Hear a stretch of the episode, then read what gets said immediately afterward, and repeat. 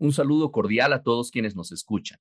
Les damos la bienvenida a esta nueva edición del podcast Alertas Laborales de Moreno Valdivieso, la firma líder y con mayor reconocimiento internacional de Bolivia.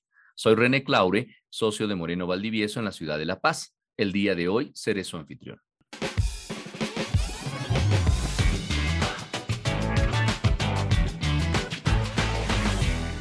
La finalidad de este espacio es analizar y comentar brevemente información útil y práctica sobre las principales tendencias y cambios que se presentan en el ámbito del empleo en Bolivia. Nos acompaña en este espacio el equipo laboral de Moreno Valdivieso desde nuestras oficinas en las ciudades más importantes de Bolivia. Está con nosotros mi socio Paul Aramayo desde la ciudad de Santa Cruz de la Sierra. Hola Paul, ¿cómo estás? Hola René, eh, un placer compartir con el equipo laboral análisis de estos temas de plena actualidad. Gracias por tu presencia, Paul. También nos acompaña nuestro director de la práctica laboral en la ciudad de Cochabamba, el doctor Juan Pablo Segar. Hola, Juan Pablo, ¿cómo estás? Hola, querido René. Un gusto participar en este nuevo podcast eh, relativo a temas de la vacunación. Bienvenido, Juan Pablo. Como anticipó Juan Pablo, el presente podcast estará dirigido a revisar la realidad que enfrentan los empleadores y la actitud o acciones que pueden asumir ante el avance de las campañas y programas de vacunación que nos acercan cada día más a una inminente vuelta a la presencialidad, pero también a modalidades híbridas que combinarán la presencialidad con la virtualidad. La vacunación en Bolivia avanza. La vacuna ya está disponible para todas las personas mayores de 18 años. Se han administrado más de 5 millones de dosis. Dos millones de personas están completamente inmunizadas, pero el porcentaje de la población vacunada no llega todavía al 20%. ¿Cómo deben comportarse los empleadores? ¿Qué pueden y qué no pueden hacer? A continuación, las respuestas de los expertos. Le damos la bienvenida a Paul Aramayo a este espacio y le vamos a pedir que comparta con nosotros de manera general, ¿cuál es el tratamiento legal de los programas de vacunación en Bolivia? Eh, gracias, René. Bueno, eh, indudablemente el tema de las vacunas, merced a la pandemia del COVID-19, constituye un tema de plena actualidad y permanente discusión. En Bolivia tenemos la ley 3300 de vacunas, promulgada el 12 de diciembre del 2005, la misma que establece que todos los habitantes del país están obligados a someterse a la inmunización contra enfermedades prevenibles por vacunación, en sujeción a los programas nacionales. En este contexto, dicha norma institucionaliza el funcionamiento del Comité Nacional de Inmunizaciones como órgano de consulta y asesoramiento en las políticas de inmunización. Esta norma también establece que el Ministerio de Salud y Deportes es el único órgano competente para definir las políticas de vacunación para todos los estantes y habitantes en todo el territorio nacional. Por su parte, el reglamento de inmunizaciones, aprobado por Decreto Supremo 18886 de fecha 15 de marzo de 1982, señaló expresamente cuáles vacunas deben ser aplicadas de manera obligatoria y cuáles vacunas son consideradas como facultativas cuya aplicación depende de la voluntad de las personas. En este marco normativo, queda claro que Bolivia cuenta con un programa ampliado de inmunizaciones cuya premisa para ejecutar vacunación masiva ha sido tradicionalmente la persuasión individual en base a información y no hacia la obligatoriedad en su aplicación. Muchas gracias, Paul. Queda claro entonces el marco general que gobierna en Bolivia respecto a los programas de vacunación. Pero ingresando particularmente, ya de manera especial al COVID-19, a esta pandemia que arrastramos ya por mucho más de un año, ¿cuál es el tratamiento legal de la vacunación en el caso del COVID-19, Paul?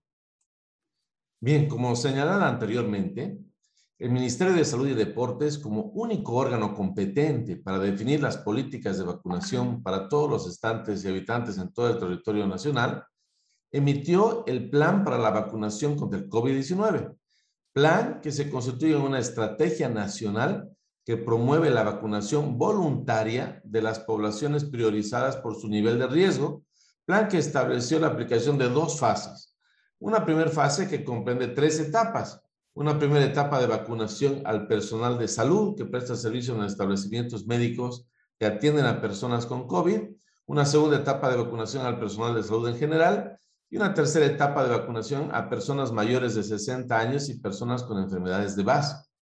Y una segunda fase en la que nos encontramos precisamente ahora, que comprende la vacunación al resto de las personas de 18 a 59 años de edad en el marco de un proceso de vacunación simultánea en todo el territorio nacional, atendiendo de acuerdo a la priorización de sectores estratégicos y vulnerables del Estado y vacunación de personas mayores de 60 años y con enfermedad de base rezagados.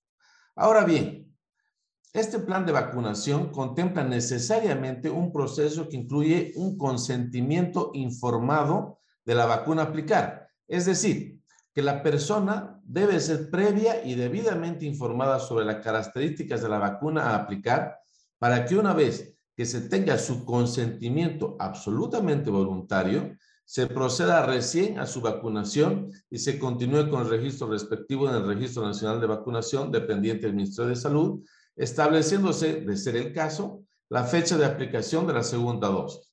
En síntesis, hasta la fecha no se ha emitido en Bolivia ninguna norma que establezca que la vacuna anti-COVID-19 sea obligatoria, por lo que su aplicación requiere necesariamente del consentimiento previo y expreso de la persona a quien se le suministrará la misma. Muchas gracias, Paul. Con la claridad de tu exposición nos aproximamos cada vez más a las preguntas específicas que en este momento se plantean los empleadores en Bolivia y para eso vamos a pasar ya con Juan Pablo Segada desde nuestra oficina en Cochabamba. Estimado Juan Pablo, no sé si puedes ayudarnos a absolver esta pregunta que tienen los empleadores. ¿Se vulnera el derecho a la intimidad cuando el empleador pregunta a los empleados si se encuentran vacunados? ¿Cómo ves tú este tema, Juan Pablo? Con gusto, René, respondemos la pregunta. Por el derecho a la intimidad, las personas pueden mantener en reserva cierta información, con libertad de decidir a quién suministrar la misma. Ahora bien, en nuestro criterio, el empleador no vulnera el derecho a la intimidad cuando consulta a los trabajadores si fueron o no vacunados. La Ley General de Higiene y Seguridad Ocupacional y Bienestar, aprobada por decreto ley 16.998 de 2 de agosto de 1979, establece que el empleador debe adoptar todas las medidas de orden técnico para proteger la vida, la integridad física y mental de los trabajadores a su cargo. A su vez, las normas en vigencia dictadas por el gobierno para mitigar la propagación del COVID-19 obligan a los, empleadores a implementar las medidas posibles de bioseguridad. Gracias, Juan Pablo. Tenemos entonces enfrente un derecho a la intimidad de los trabajadores, de los empleados, pero al mismo tiempo un deber de parte de los empleadores de garantizar la salud, de garantizar la seguridad. Por lo tanto, una consulta sobre la vacunación no vendría a ser injustificada y mucho menos irrazonable. La siguiente pregunta que tenemos para ti, Juan Pablo. ¿Puede el empleador obligar a los empleados a vacunarse? Gracias, René, por la pregunta. El debate relativo a que pueda implementarse la vacunación obligatoria genera polémica en todos los sectores sin duda es una problemática sensible.